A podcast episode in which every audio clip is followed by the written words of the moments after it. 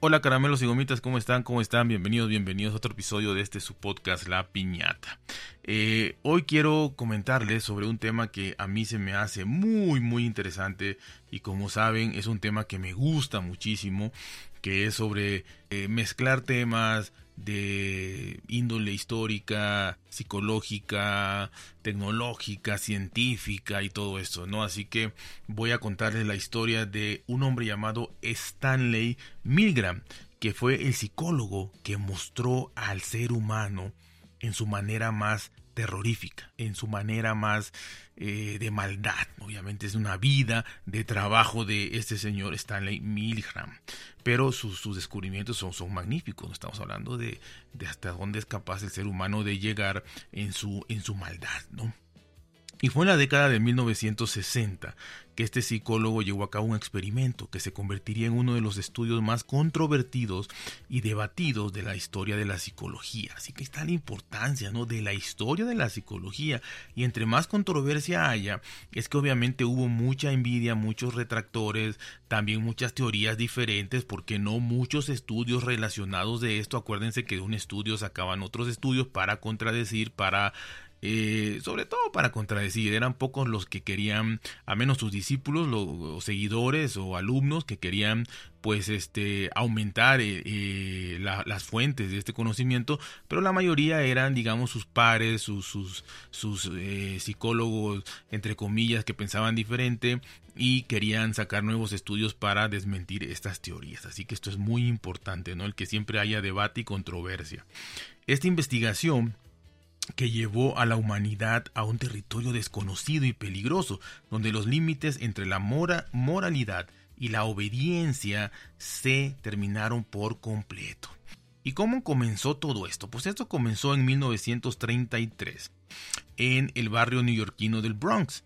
Eh, Stanley Milgram fue hijo de judíos emigrados a Estados Unidos tras la Primera Guerra Mundial, quienes acogieron en su propia casa a algunos familiares exiliados de Europa durante el Holocausto nazi.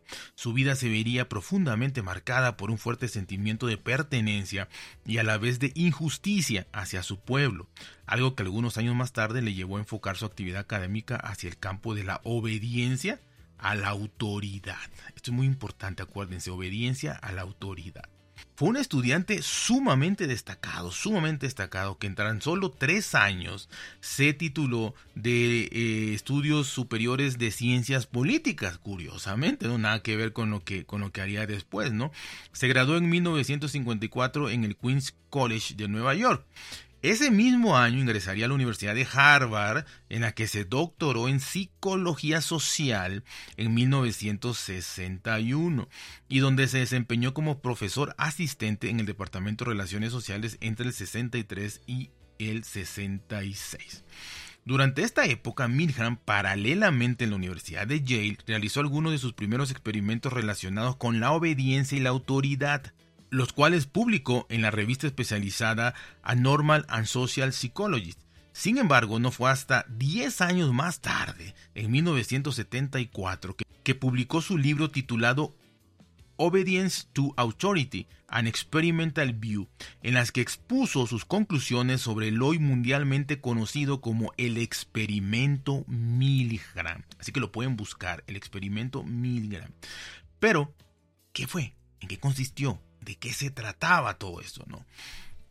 Inspirado en el informe de la filósofa Hannah Arendt sobre el juicio al criminal de guerra alemán Adolf Eichmann en Jerusalén, una reflexión acerca del totalitarismo, el holocausto y las circunstancias que pueden llevar a un ser humano normal a cometer atrocidades. Milgram se preguntó si sus afirmaciones sobre la banalidad del mal, es decir, si los actos malvados pueden proceder de personas comunes que siguen órdenes mientras hacen su trabajo, podrían demostrarse en el laboratorio. Así que de eso se trataba, ¿no? Él quería saber si cualquier persona normal, en circunstancias sumamente normales, podía, simplemente por recibir órdenes, volverse malvados o realizar actos malvados, ¿no?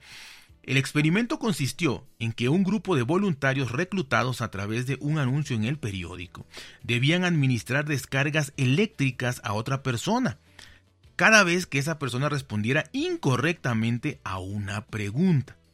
Las descargas eléctricas eran ficticias y los sujetos que las recibían en realidad eran actores que fingían dolor y sufrimiento. Sin embargo, Milgram trataba de explorar hasta qué punto la gente estaba dispuesta a obedecer a una autoridad, incluso si ésta les pedía hacer algo que consideraban inmoral o perjudicial para otra persona. Obviamente el experimento también se trataba de que fingían estos actores llegar hasta la muerte, ¿no? Entonces la gente sus reacciones eran verdaderamente atroces. Entonces es, impresionante, ¿no? Eh, y estos resultados obviamente fueron alarmantes, como les digo, ¿no? A pesar de que muchos de los participantes mostraron signos de angustia e intenso dolor, estos actores, ¿no? La gran mayoría de voluntarios continuó administrando las descargas eléctricas hasta el final, incluso cuando el actor fingió perder el conocimiento o morir. O sea, que ellos no sabían si le había dado un paro cardíaco o, alguna consecuencia de eso, de, la electricidad, o simplemente se habían desmayado, pero aún así estabas haciendo algo que llegaba a infringir un dolor terrible a otras personas desconocidas que no te habían hecho nada y que sabías que no merecían eso, ¿no? Contradiciendo las predicciones de todos los expertos que encuestó, Mirhan descubrió que más del 65% de los sujetos administraron lo que sabían que, que, podrían ser descargas letales a un extraño inocente. Desde entonces el experimento Milham ha sido interpretado desde diferentes perspectivas, considerando por ejemplo la importancia del contexto en la toma de decisiones cuestionando la importancia de las figuras de la autoridad en un contexto social o señalando cómo las personas son capaces de eximirse a sí mismas de la responsabilidad moral de sus actos cuando siguen las órdenes de individuos que consideran superiores en una jerarquía establecida, ya se trate de un científico con bata blanca en un laboratorio o de un oficial de la SS impresionante. Yo no tengo la culpa, decían, porque a mí me están mandando, yo recibo órdenes. Su experimento y su particular enfoque removió los cimientos de lo que hasta entonces creíamos saber de la condición humana y abrió la puerta a la comprensión de los mecanismos que pueden conducir a personas normales, entre comillas normales, hacia fenómenos como el holocausto o el terrorismo. Por todo ello, hoy Milgram es considerado una de las figuras más relevantes en la historia de la psicología social. De hecho, una encuesta realizada en el año 2002 situaba al investigador en el puesto 46 entre los psicólogos más citados del mundo. Todo ello a pesar de que su vida y su carrera académica tuvieron un final muy prematuro, ya que Milham fallecería en su ciudad natal a los 51 años de un ataque al corazón. Esto es sumamente impresionante porque podemos decir, bueno, el número 46 entre todos los psicólogos, pero estamos hablando de, y, vaya, y lo sé, que los primeros puestos son para psicólogos clínicos. ¿Y a qué me refiero con psicólogos clínicos? Estos psicólogos a los que tú vas cuando tienes algún problema de cualquier índole y demás, pero para que te ayuden, psicología clínica, esos son los primeros. Y todos tenemos el concepto de que el psicólogo es eso, ¿no?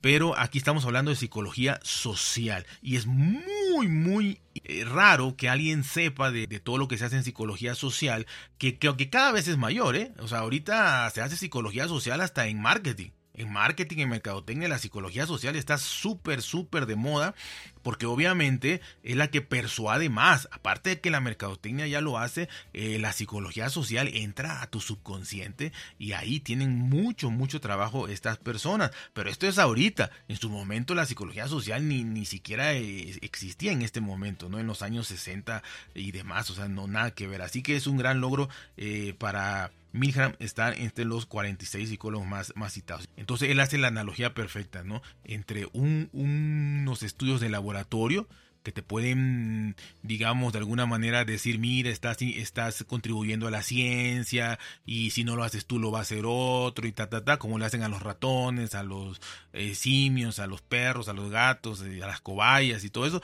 Entonces lo vas a hacer por el bien de la humanidad. Desde ahí que te pueden lavar el cerebro, tú creerte que estás haciendo bien y hacer el, eh, hacer el mal en este caso, hasta que un oficial de la SS en su caso te dijera, mata a este o haz esto o envenénalo o crucifícalo lo que sea y tú lo haces simplemente por recibir órdenes. Ahí se va la moral, se va Mm, la ética, se va todo lo bueno que puedas tener, ¿no? Así que a mí se me hace impresionante y bueno, espero que a ustedes también les haya parecido de esa manera. Si les gusta, compártanlo, por favor, se los agradecería muchísimo.